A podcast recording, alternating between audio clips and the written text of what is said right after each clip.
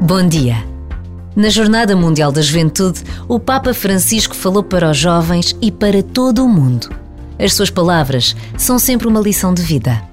Neste momento histórico, os desafios são enormes, os gemidos dolorosos. Estamos a viver uma terceira guerra mundial feita aos pedaços.